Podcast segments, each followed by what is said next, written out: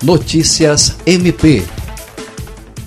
Representando o Ministério Público do Estado do Acre, a Procuradora-Geral de Justiça, Cátia Rejane de Araújo Rodrigues, acompanhou na noite dessa segunda-feira, 17, a entrega de equipamentos de segurança e mergulho ao Corpo de Bombeiros Militar do Acre, bem como a promoção de 18 soldados ao posto de cabo da corporação.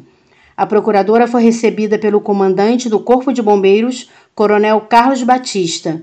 O evento teve a presença do governador Gladson Cameli, da primeira-dama Ana Paula Cameli, da senadora Maílza Gomes e de gestores do governo do estado e das forças de segurança pública.